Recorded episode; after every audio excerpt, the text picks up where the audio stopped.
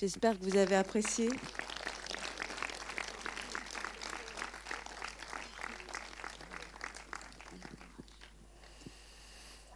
C'est beau, hein?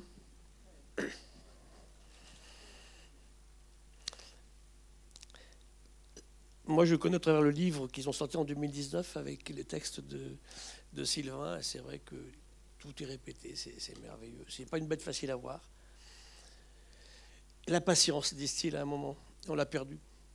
Hein J'appellerais ce film une ode au vivant. Puis vous avez vu, il n'y a pas beaucoup d'espèces. On est dans un coin très difficile. Hein c'est pas la savane africaine avec des centaines d'oiseaux, de reptiles. On il n'y a pas grand-chose. C'est génial. Ils vivent là, ils se sont adaptés.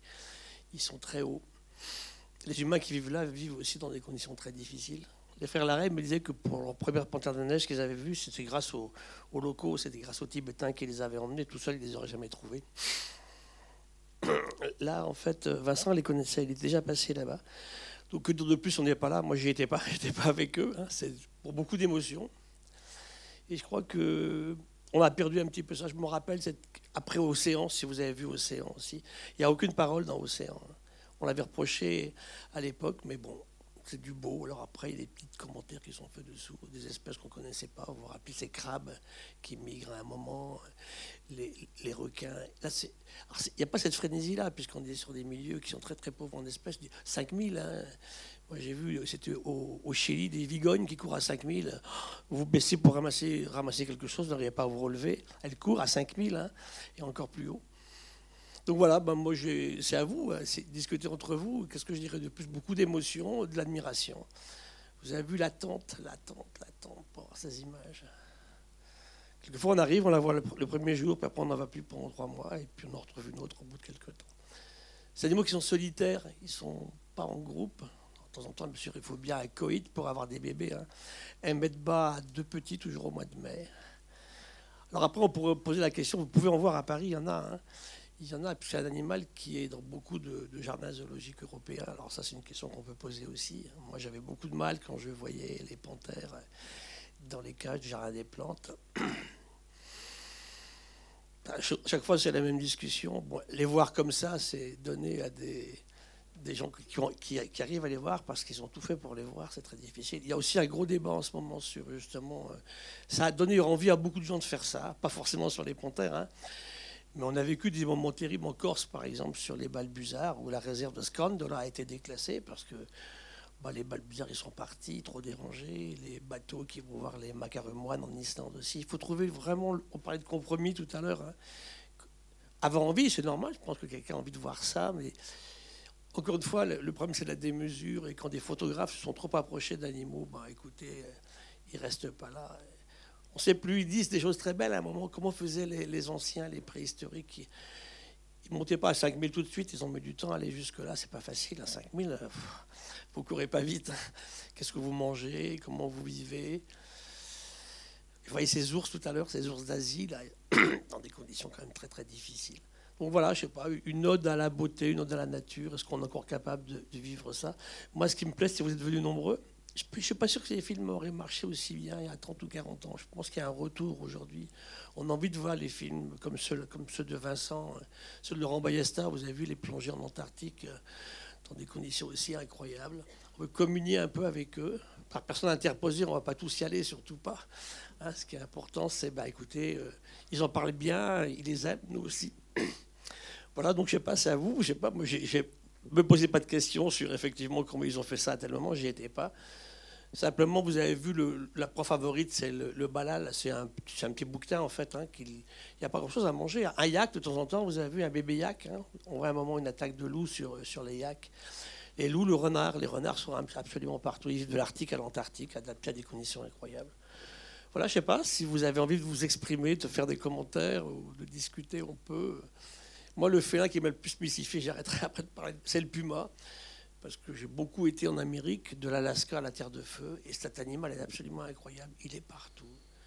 Je l'ai vu manger des cadavres de baleines au bord de la mer, je l'ai vu sur des cactés au Mexique, je l'ai vu euh, à, plus de 5000 dans les Andes, je l'ai vu en forêt amazonienne, je l'ai vu dans des jardins. D'ailleurs, il fallait qu'on rentre les oies le soir dans le sud du Chili, parce que le puma venait bouffer les oies pendant la nuit. L'animal assez, assez fascinant. C'est un autre, un gros chat comme ça aussi. Je sais pas si vous avez des commentaires à faire ou des questions. Hein. Moi, je vais pas. Ce serait présomptueux de ma part. C'est eux les héros, c'est pas nous. J'ai un petit micro, si ça vous tente, si quelqu'un veut s'exprimer suite à, ce film. Ah. Ce que je pourrais dire, venez à Montier-Ander, venez, c'est au mois de novembre tous les ans.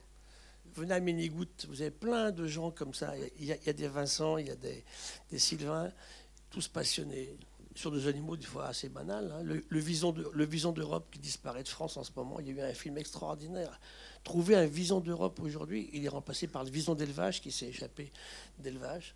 Tous ces passionnés là-bas, écoutez, ils nous font rêver, on a besoin d'eux. Et les scientifiques aussi, hein, parce qu'on apprend des choses qu'on ne connaissait pas, évidemment. Un, peu à vous de parler maintenant. Oui, allez-y, allez-y. Là, je meuble autrement, vous voyez, là. C'est pas pareil. Merci. Euh, je sais pas, c'est difficile de poser des questions, mais moi, je voudrais dire que euh, je pense que j'ai rarement pleuré devant un film animalier. Et puis là, vraiment, euh, presque je me retenais, puis je dis c'est pas possible. Ça, c'est, il y a des images extraordinaires, quoi, qui.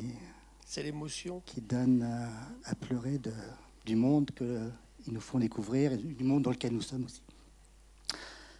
Je pensais que vous alliez nous parler du biomimétisme parce qu'il y a ce rapport à l'homme et à la nature qui est très intéressant. Moi, m'intéresse de savoir comment on se positionne aujourd'hui Qu'est-ce qu'on fait de tout ça et qu'est-ce qu'il en est? Je ne sais pas, je pose cette question parce que c'est marqué là. Oui, alors le mimétisme, vous avez vu la panthère tout à l'heure?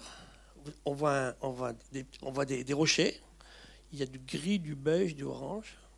Quand on la regarde comme ça, quand elle est sortie du contexte, elle a une couleur de panthère, c'est extraordinaire. Deux choses. D'abord, l'homochromie, elle a la couleur exacte du milieu dans lequel elle vit. Et c'est vrai que ce mimétisme-là, vous avez, moi je me rappelle d'exemples sur des, des geckos je savais où il était, hein. je l'avais vu, je l'avais vu s'installer. S'il bouge pas un poil, on ne le voit pas. Alors le dit c'est autre chose, c'est d'aller chercher dans le vivant des solutions à nos problèmes, en respectant ce vivant. Là aussi, il y a des questions compliquées, parce que quand on a lancé le biomimétisme, ça s'appelait la bionique dans les années 50, c'était militaire. Hein. C'était des intérêts militaires. On voulait faire des torpilles qui allaient à la vitesse d'un ton en course. Un ton, un il peut nager à 140 km/h dans un milieu qui est 800 fois plus dense que l'air et 60 fois plus visqueux. Le plus rapide animal terrestre, c'est le guépard, c'est 110. Dans l'eau, qui est beaucoup plus compliqué, ils vont à 140. Comment ils font? Bah, Par la coopération. Ils ont des manchons de bactériens qui les rendent beaucoup plus fluides pour glisser dans l'eau. D'abord, ils ont un CX incroyable, hein, la forme.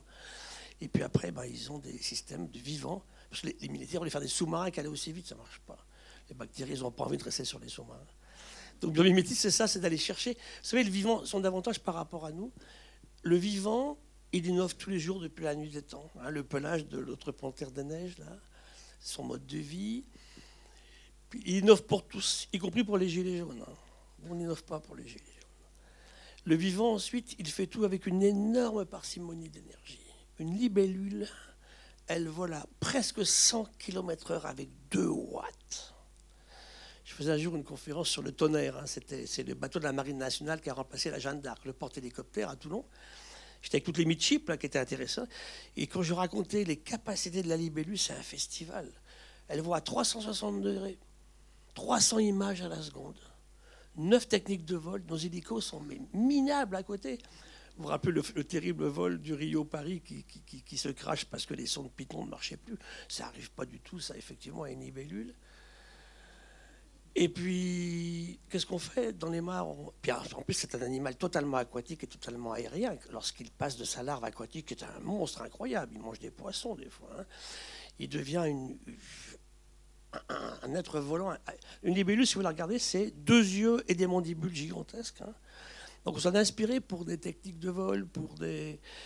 Le, squelette de Kitty aussi, c'est un squelette externe hein, chez les arthropodes nous permettent d'imaginer. On fait des avions beaucoup plus légers aujourd'hui. Et c'est ça un petit peu qu'on a perdu. Et qu'est-ce qu'on a fait des libellules? Des parkings sur les mares et puis des pesticides dedans. C'est assez affligeant. Il faut de la connaissance, par exemple, ce que j'ai remarqué qui m'a beaucoup plu, c'est qu'on a sorti un livre sur les libellules de France il y a 20 ans. Avant, on ne le regardait pas. Maintenant qu'il y a un livre, beaucoup de gens s'y mettent. Ils vont faire des photos de libellules aussi.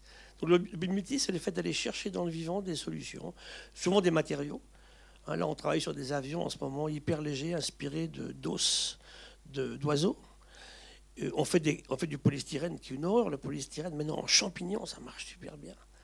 Thierry Marx, le grand, le grand chef cuisinier, a inventé des, barquettes, vous savez, pour transporter des produits alimentaires, fait uniquement à partir de coques d'œufs de poule.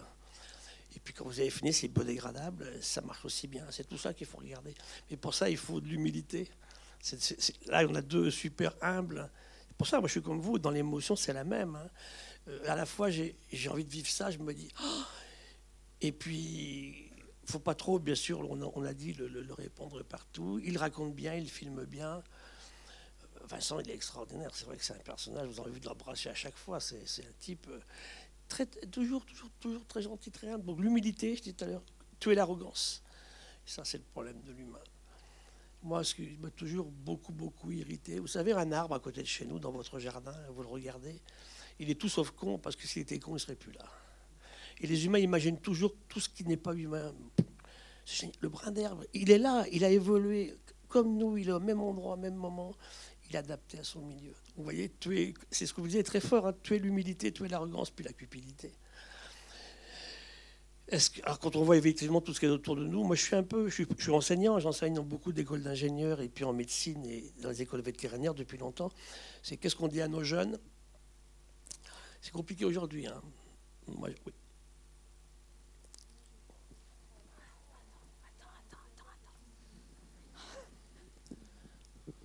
Enfin, c'est pas vraiment une question, mais c'est plutôt une réflexion. On fait des commentaires ensemble. Euh, voilà, c'est en fait, on vient de voir quelque chose qui est vraiment euh, magnifique et qui, nous fait rentrer dans une dimension aussi euh, très émotionnelle et très très en lien avec la nature. Mais c'est fort. Mais dans notre société actuelle, on est à des, milliers de kilomètres de ça. quel est l'intermédiaire en fait? Qu'est-ce qu'on peut, enfin ça va peut-être donner envie à beaucoup de se dire ah ouais un jour j'aimerais bien aller sur les bateaux tibétains et puis mais en fait, euh, c'est pas ça la solution pour la planète. Et, elle est où, il est où l'intermédiaire Allez, dans votre jardin voir une coccinelle. Ça peut être aussi merveilleux. on peut trouver cette. cette, Mais c'est dans votre tête qu'il faut que ça change. Hein. C'est vraiment dans la tête. Je pense qu'on passera vraiment. Edgar Morin avait d'avoir 100 ans. C'est un grand ami. On travaille depuis longtemps ensemble. Et il est très émotionné par ce qui se passe en ce moment. J'ai deux grands amis qui sont des gens extraordinaires. C'est Boris Cyrulnik, qui a 88 ans, et Edgar, qui vient d'avoir 100 ans. Tous les deux sont bouleversés ils me disent tous les deux, on ne pensait pas de notre vivant revoir ces images qu'on avait vues effectivement dans les années, dans les années 40. Et c'est ça, tu vois. il faut absolument arriver à quelque chose. Et Boris, qui exprime très bien ça, dit je, qu'il a dit pour plein de gens qui ont été malheureux, hein, des gens sous emprise, il dit Chez moi aussi ressortent des choses que j'ai vécues il y a 70 ans. C'est très émotionnel à la télé avant-hier, si vous l'avez vu. On va faire un débat la semaine prochaine à Toulon avec lui. Donc, la réponse à votre question, c'est ça, c'est que on peut trouver ça dans son, jardin si on aime les libellules, par exemple, sans aller sur le plateau du Tibet. Mais bon, on l'a perdu. Alors, souvent on me dit, ben oui, mais tu comprends, c'est les citadins. J'en suis même pas sûr parce qu'aujourd'hui, j'enseigne aussi dans des écoles d'agronomie. Le jeune paysan ne connaît même pas le nom des oiseaux qui vivent dans son champ. Quand moi j'avais 10 ans, j'avais plein de petits élevés à la pointe bretonne, j'avais plein de gamins, fils de paysans connaissait, il connaissait, il, dénichait les nids, on, ramassait quelques œufs de temps en temps, mais ils n'ont pas fait disparaître des oiseaux. Il les connaissait. Ça veut dire que même dans l'enseignement du rural, c'est pas certain effectivement tout ça a été conservé. Donc vous voyez, c'est faut vraiment un, vrai changement et c'est très très lié à l'éducation. Ça c'est vrai pour moi aujourd'hui. Et là, si vous m'écoutez un petit peu en ce moment, je hurle contre ce système actuel qui nous tue l'enseignement des sciences de la vie, de la terre au lycée. Comment demain nos gamins pourront avoir un esprit. Il y a la reconnaissance, mais il y a l'esprit critique aussi. Le changement climatique, c'est quoi? Qu'est-ce qui va se produire?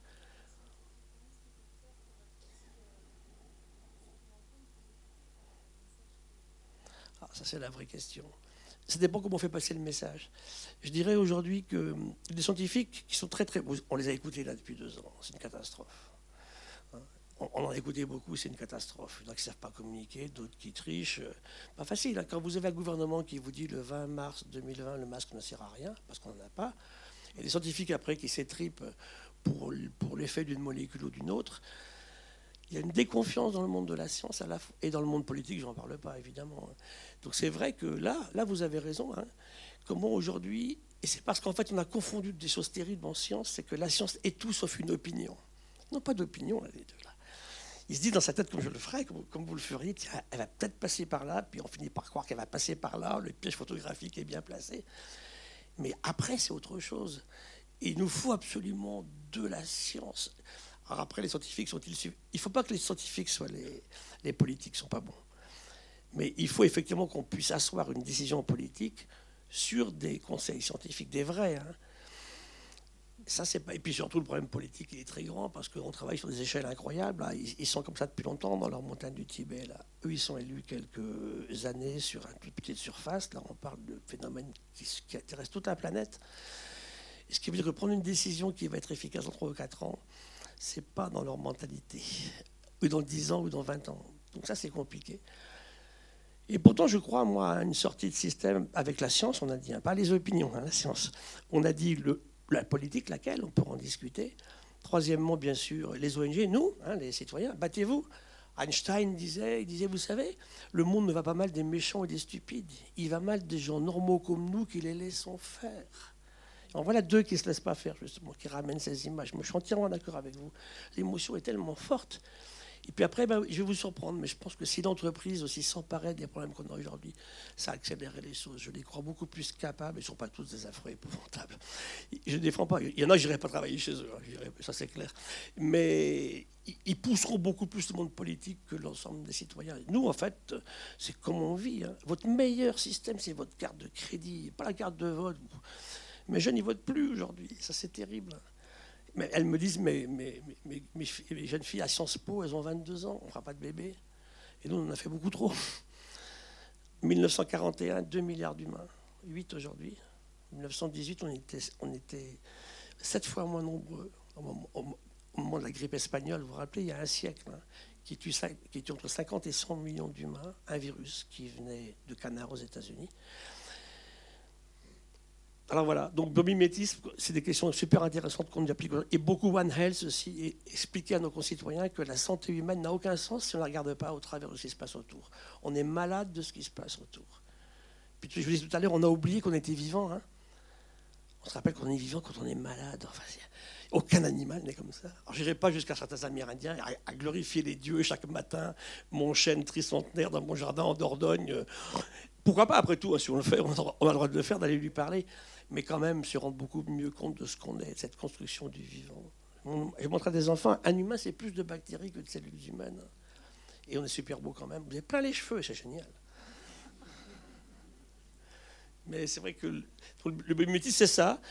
Et il y a quelques, exemples qui marchent très bien. Là, en ce moment, on fait des, pales d'éoliennes aspirées de nageoires de baleines. On a fait des systèmes qui remplacent les hélices à partir d'ondulations de, nageoires de poissons. Et donc à chaque fois, c'est moins d'énergie, plus efficace, qui marche mieux, qui coûte moins cher et qui dure plus longtemps. On y va. Quoi. Mais encore une fois, il y a eu des usages de bibliothèques qui étaient quand même discutés. Pour ça, il faut, il faut, il faut un comité d'éthique au départ. Et là, en ce moment, mon plus grand problème, moi, c'est l'exploitation des grands fonds marins, parce qu'il y a 1800 permis de déposer. On en a parlé à Brest, au One Ocean Summit. On va faire des trous pour chercher des métaux rares et une génétique, un, gène, par exemple, trouvé sur une crevette à 3623 mètres, que 5 ou 6 pays peuvent aller chercher, comment on partage la Regardez, un, des, un, des, plus puissants produits de la chimio des cancers, c'est la vinblastine, qui vient d'une petite pervenche de Madagascar. Faut la chercher, il faut la trouver. Puis après, comment on partage? Une question euh, qui est en lien avec ce que, ce que vous êtes en train de dire, justement. Comment est-ce que lors d'un film comme ça, lors d'un tournage, euh, ils vont chercher des choses? Vous dites que les données qui vous ramènent sont exploitables pour la science. Oui, bien sûr. Comment est-ce que vous exploitez Et est-ce que quand ils partent, vous leur donnez un peu une liste de courses de ce que vous aimeriez qu'ils vous ramènent? C'est un mélange des deux. Ils sont capables de faire leur liste de courses eux-mêmes. C'est ce qu'on appelle les sciences participatives. Et ça, ça marche très bien. Au Jardin des Plantes, à Paris, au Muséum, on est 2500 personnes employées. Il y a 20 000 personnes qui nous appellent tous les jours. J'ai ramassé ma première prune dans mon jardin à Agen. J'ai vu tel papillon à tel endroit, tel oiseau. J'ai plongé l'autre jour et j'ai vu telle limace de mer. Et ça, mis dans un système puissant d'information, une grosse base de données, on lit des choses. Mais il faut un protocole. Ça veut dire qu'avec eux, on a des protocoles. Hein. Ça veut dire que c'est des sciences participatives. Il faut de la science. On se met d'accord sur un protocole parce que ce qu'on veut, c'est exploiter ça dans le bon sens du terme, hein, de la meilleure façon possible. Qu'on puisse comparer une expédition par une autre à une autre, par exemple. Les saisons sont différentes. Hein. La panthère, elle est là, elle n'est pas là. Et puis après, je vais vous dire une chose séduire, c'est facile. Je peux vous séduire quand vous voulez. Vous fidéliser, c'est autre chose. Ça, c'est beaucoup, beaucoup plus compliqué. Et dans les sens participatifs, il faut fidéliser. Ça veut dire qu'il nous faut des longues séries. Et ça, la seule clé pour, pour fidéliser, c'est de restituer correctement. Qu'est-ce que j'ai fait avec vos données? Qu'est-ce que j'ai trouvé? Et les exploiter scientifiquement avec eux. Et c'est vrai qu'avec Laurent, par exemple, c'est ceux que lesquels j'ai me travailler sur les projets, ou Luc Jacquet, par exemple, aussi. Hein. On a beaucoup travaillé aussi ensemble. On restitue mais ils sont largement capables de participer très fort à la restitution, sinon ça ne va pas. Donc c'est ça. Donc euh, il y a des discussions préalables avant de partir. Alors là encore, bon, c'est ils allaient chercher la panthère de neige. Bon, on connaît, on sait combien de temps elle vit, euh, combien elle pèse. Il y en a à peu près un millier dans les parcs zoologiques mondiaux. Hein. Le plus gros centre d'élevage de panthère de neige, il est en Finlande, à Helsinki. On ces échanges entre les parcs zoologiques. Le gros problème en élevage. D'abord, première question, est-ce qu'on doit le faire? Et deuxièmement, il faut garder une base génétique qui ne soit pas trop consanguin. Hein. Ils sont tous euh, les enfants de la cousine d'il y a 5 ans, c'est une catastrophe. Donc là, c'est ça. Un protocole, c'est ça. On discute à l'avance. Puis eux, en fait, ils improvisent énormément. Hein. Là, regardez dans l'émotion que, que, nous donnait monsieur, là, il y a plein, il y a plein la poésie de Sylvain Tesson, euh, ces textes, vous lisez ça. Parce que souvent, avec Orsena, c'est pareil. Hein. Il, vous écrit quelque chose, je dis, j'aimerais bien écrire comme ça. Et eux, ça fait des images en plus. Donc voilà. Mais c'est vrai que ça marche bien. En tout cas, il y a eu des films animaliers qui ont été extrêmement importants pour des avancées scientifiques, ça c'est sûr. Alors après, est-ce qu'on fait effectivement un scénar avant de partir? Vous savez, comme me disait un guide un jour, il me dit tout ce que je peux te garantir, c'est des arbres et des pierres. Après, on verra si effectivement on a autre chose que ça. Mais oui, vous avez raison, c'est important les sciences participatives. Donc deux, possibilités le biomimétisme et les sciences participatives pour améliorer la situation actuelle. Ça vient doucement, mais c'est pour ça qu'il faut aussi le monde de l'entreprise. Sur le mimétisme, par exemple, il faut un chercheur, un ingénieur et une entreprise. Sinon, on ne peut pas concrétiser la question. Mais avec toutes les, données éthiques que j'évoquais tout à l'heure aussi, il y a des choses sur lesquelles on ne va pas aller. Oui Bonsoir. Euh, une remarque d'abord. Euh, je pense que sur le film, on a parlé des images de Munier des textes de Tesson. Moi, le truc qui m'émeut aussi, c'est la musique de Nick et oui, qui, je pense, est, euh, tout à fait. Et, euh, ah contribue au tout. Elle est mimétique aussi, hein, avec la panthère, c'est vrai. Euh, et, enfin, si vous écoutez bien les paroles, enfin, c'est marqué à la fin, hein, mais c'est les textes de Tesson Ou Absurd, qui sont voilà. And I was unaware. Exactement, tout à fait, vous avez raison. C'est bien de souligner ça aussi. Et, j'avais une question plus sur le, le biomimétisme, du coup. Est-ce que euh, vous pensez que, comme vous le dites, l'origine elle est assez euh, ambiguë? Et est-ce qu'en fait le biomimétisme est suffisant pour euh, sortir d'une vision quelque part extractiviste ou utilitariste de notre rapport à la nature? Non. Parce qu'on peut faire des pales d'éoliennes inspirées de, des baleines. Est-ce que ça suffit Qu'est-ce qui fait que le biomimétisme va vraiment bah, être quelque chose qui peut nous aider? Je pense qu'il peut nous aider en certaines circonstances. Est-ce qu'il va tout, changer? Je ne, pense pas. Prenez les winglets d'avion. Hein. On prenait encore l'avion il y a quelques temps. Toutes ces ailes qui sont remontées, parce qu'un ingénieur de chez Boeing, dans les années 90, avait remarqué que les grands rapaces aux États-Unis, dans les vitesses de pointe dans les canyons, relevaient les rémiges, les, ailes des bouts les, plumes des bouts des ailes. On n'avait rien compris. Hein. Le type, il bricole ça sur son avion. Allez, 7% de carburant en moins. Donc ça c'est génial parce qu'en fait on consomme moins, on pollue moins. Donc, alors sur l'aspect vertueux, c'est qu'on consomme moins pour faire le même travail. Tout est un peu comme ça. Ce qui est intéressant, moi je travaille beaucoup avec Roland Jourdain en ce moment, par exemple, ou François Gabard. Hein. on fait des bateaux de course en fibre de lin. C'est-à-dire que quand vous voyez la technologie sur les foils en ce moment, euh, c'est une horreur technologique. Hein. Il y a des produits là-dedans qui sont des, des, trucs très très rares. Il y a des métaux, il y a un peu comme des pales d'éoliennes aussi quelquefois aussi. Mais n'empêche que là, on arrive à faire des choses. Ben, à la fin du système, le bateau il sera compostable, quoi. Et si on arrive à avoir des performances avec ça aussi. Donc, euh, encore une fois, je ne suis pas en train de vous dire que c'est la panacée qui va tout sauver. Il y, a, il y a des cas où ça vaut le coup d'aller chercher quelque chose. Là, on va faire des avions infiniment plus légers. Alors, le problème, il est là, dans notre démesure que j'évoquais tout à l'heure. Alors on me dit, bah ok Gilles, on y va, on fait des avions beaucoup plus légers, beaucoup moins de bruit, parce que ça c'est l'horreur pour les gens sur près des aéroports, beaucoup, moins de kérosène, moins de particules fines, moins de CO2, tout est génial, hein, donc on y va. Oui, mais on double le trafic aérien pour 2030, c'est là que je suis pas d'accord. Et c'est là que ça va pas. J'étais avec Hervé Le Treut, un climatologue, un écologue, il dit, bah non, c'est pas possible. Hein. Vous savez combien d'avions ont volé le 20 janvier 2020 Dernière fois, les avions ont volé à bloc. Hein. Plus de 100 000 numéros de vol déposés cette journée-là. Et le Covid démarre. On le ramène massivement parce que nous, on a travaillé sur le vol Wuhan-Milano du 20 janvier, là, qui ramène le Covid de Chine à Milan. Les religieux, après, qui étaient allés en Chine, à Mulhouse. c'est encore un truc où ce qui n'aurait pas dû se passer, s'est passé. Et ce qui aurait dû rester là-bas a fait le tour du monde beaucoup trop vite. Donc on revient à ce qu'on disait, la démesure les voitures, encore une fois, que les gens aient une voiture, bon, mais pas quatre par famille. Et, là, ah, moi je me rappelle la Chine dans les années, oh, il y a 40 ans, à Shenzhen, il n'y avait pas de voiture. Bah, maintenant, bah, et puis pourquoi ils n'auraient pas envie d'avoir des voitures aussi? On en a partout, et puis ils les construisent. Et c'est là que j'ai pas trop, moi, en scientifique, euh, comment est-ce qu'on fait dans un système libéral comme celui-là pour stopper ça C'est une vraie question. Il faut une métamorphose. Hein. Ah oui, bah, bonsoir. Je ne sais pas si ça apportera une réponse. Je voulais juste vous partager euh, un ressenti euh, sur, euh, sur ce film. en fait, moi, ce qui m'a beaucoup touché, c'est c'est quand il, filmait les yeux des animaux. Et je ne sais plus quel philosophe avait dit, en fait, on voit l'âme des gens dans leurs yeux. Euh, et, là, c'est comme si on voyait, ou enfin, on touchait, ou on s'approchait de l'âme euh, dans les animaux.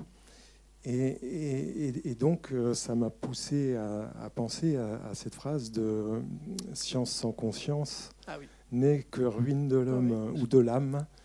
et, donc, c'est ça, moi, qui m'a beaucoup touché dans ce film.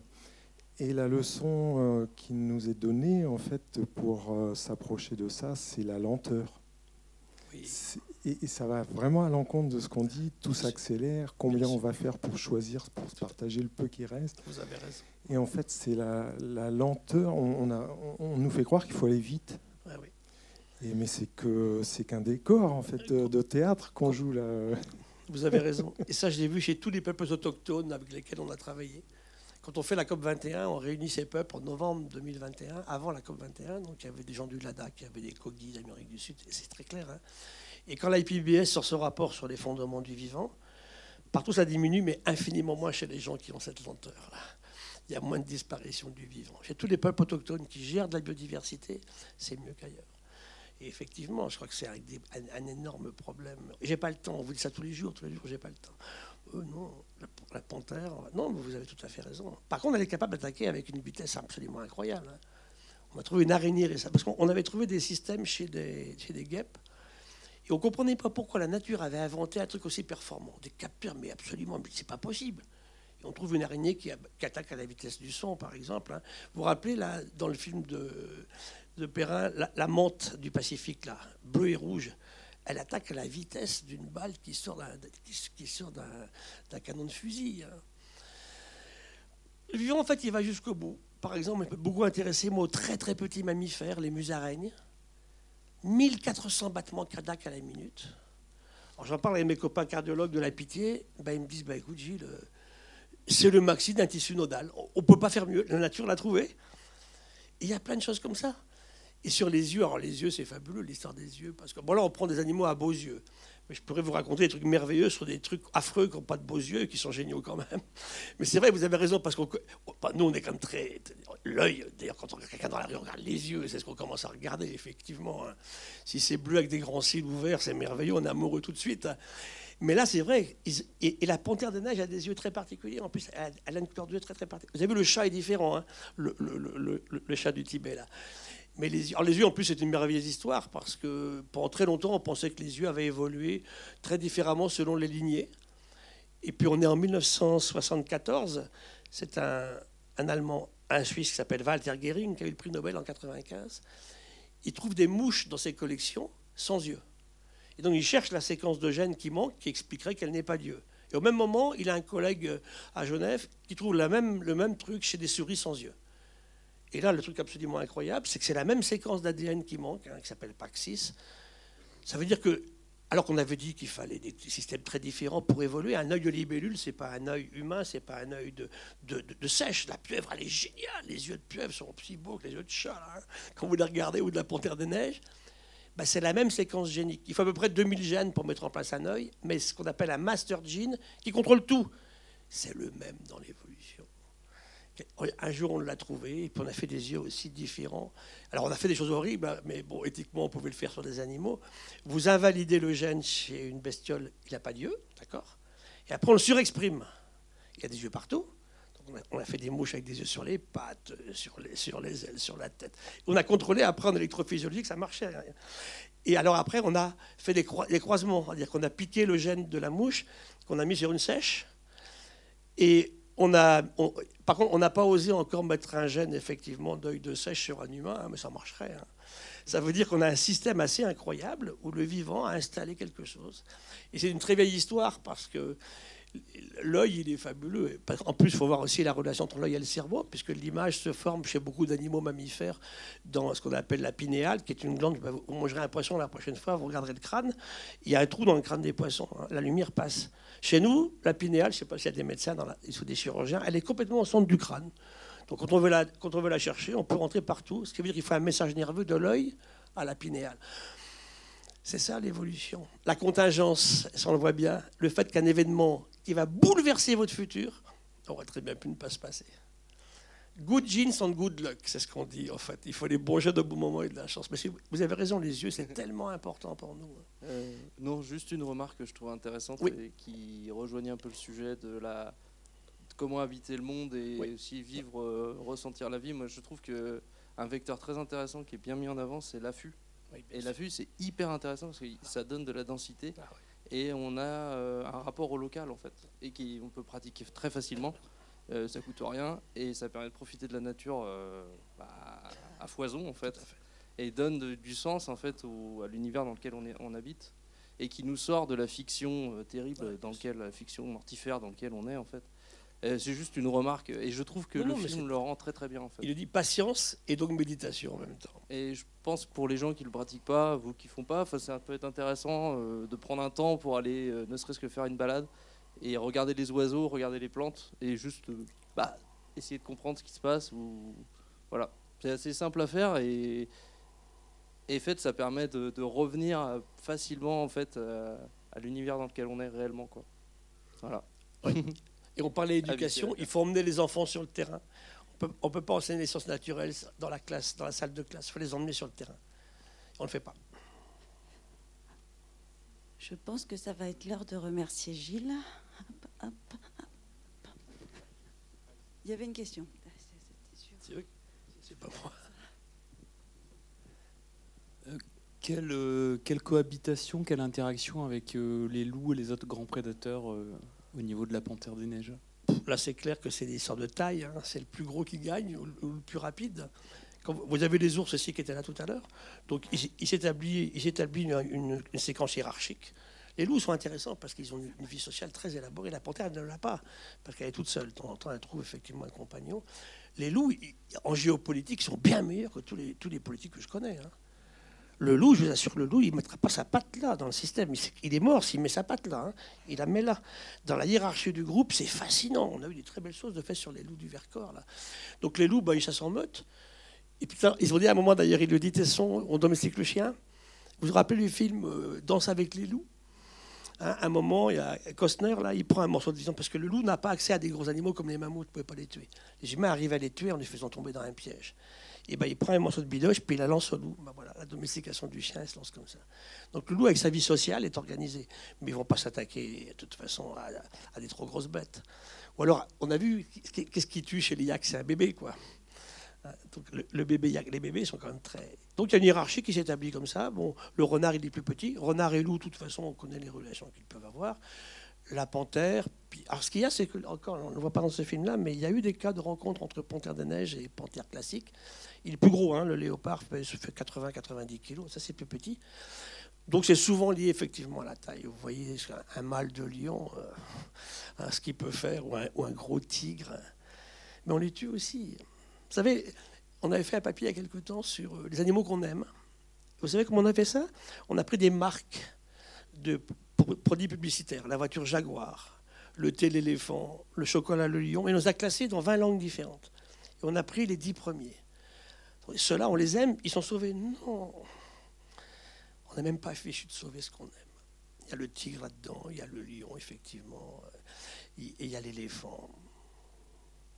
Donc c'est pour ça que eux, entre eux, c'est pour ça que l'humain est compliqué, parce que d'abord on a eu cette explosion démographique qui ne serait pas passée pour une autre espèce, qui ne contrôlait pas le système, puis surtout aussi euh, l'humain aujourd'hui. On n'est pas sorti de l'écologie classique. Hein. Ça c'est clair que l'humain est toujours profondément lié à, ces questions environnementales, ça c'est sûr, hein. même au niveau des pathologies qu'on évoquait.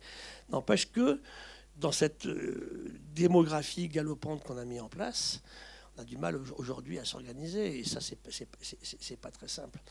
Parce que les prédateurs chez l'humain, regardez, Lucie, il y a 3 millions d'années, tous les matins, elle se disait 40 kilos toute mouillée, est-ce que je vais bouffer aujourd'hui? Il y a des humains qui se disent ça aujourd'hui, est-ce que je vais pas être bouffé aujourd'hui? Donc, et, l'humain, qu'est-ce qui a tout changé? C'est l'arme de jet. Tant que l'humain n'avait que le biface, pendant 3 millions d'années, on n'a qu'un biface un caillou. Donc il y a un corps à corps.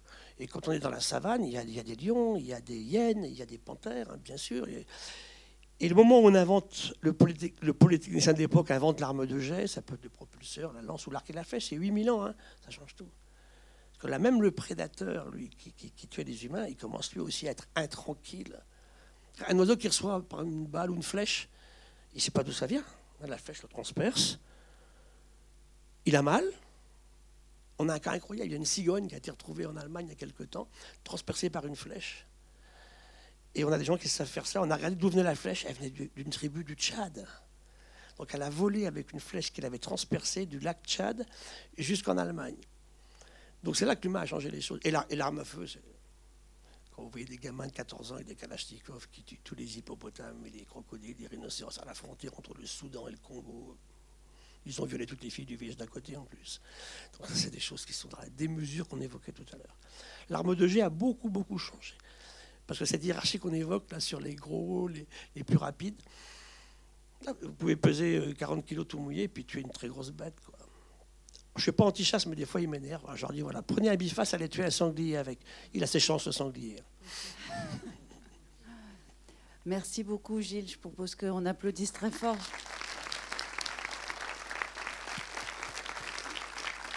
Merci,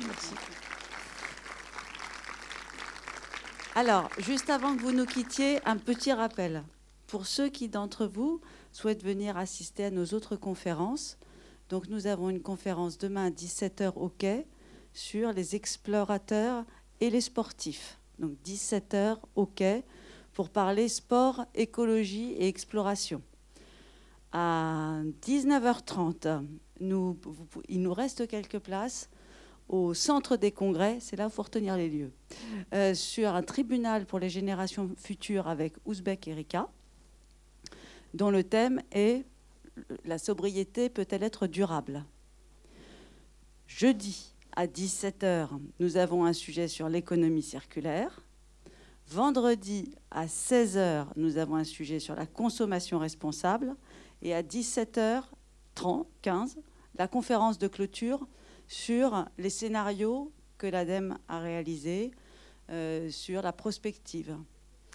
Vous retrouvez tout le programme sur le site legranddéfiécologique.adem.fr. Vous allez dans la petite icône citoyen, vous vous inscrivez, vous retrouvez toutes les petites informations. Si ça vous ennuie de vous inscrire, vous inscrivez pas et vous venez, euh, en espérant qu'il y ait de la place. Euh, voilà, et donc on vous attend Il y a aussi une belle exposition au quai avec des photos fantastiques d'un très grand photographe, Nicolas Henry, une expo sur la mode durable. Et puis aussi, pour ceux d'entre vous que ça intéresse, vous pourrez même calculer votre bilan carbone. Et on a une expérience méditative de régénération avec l'arbre oignon. Les deux personnes qui gèrent tout ça sont ici. C'est une expérience sensorielle extraordinaire. Je vous la recommande. C'est ouvert de 9h à 18h30 tous les jours. Voilà, on vous remercie en tout cas beaucoup d'être venu euh, ce soir. Bonne journée à tous.